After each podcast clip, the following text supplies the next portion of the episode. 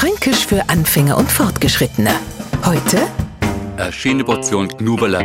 Wir Franken stecken unsere Nasen ja in alles Mögliche. Allerdings haben wir unseren Zinkner dafür, dass man zuhalten kenne. Und das machen wir gern demonstrativ, wenn wir am wenig zu nah gekommen sind, wer am Abend zuvor ein wenig zu viel Knuberler gegessen hat.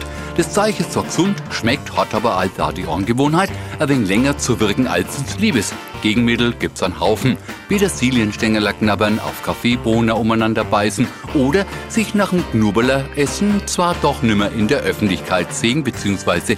riechen lassen. Wenn jetzt im Neufranken nur erklärt, dass Knubbeler angeblich das wirksamste Mittel gegen Vampire sei soll, könnte es dem Neufranken dämmern, dass sie vom Knoblauch spreche. Fränkisch für Anfänger und Fortgeschrittene. Täglich auf Radio F und als Podcast unter radiof.de.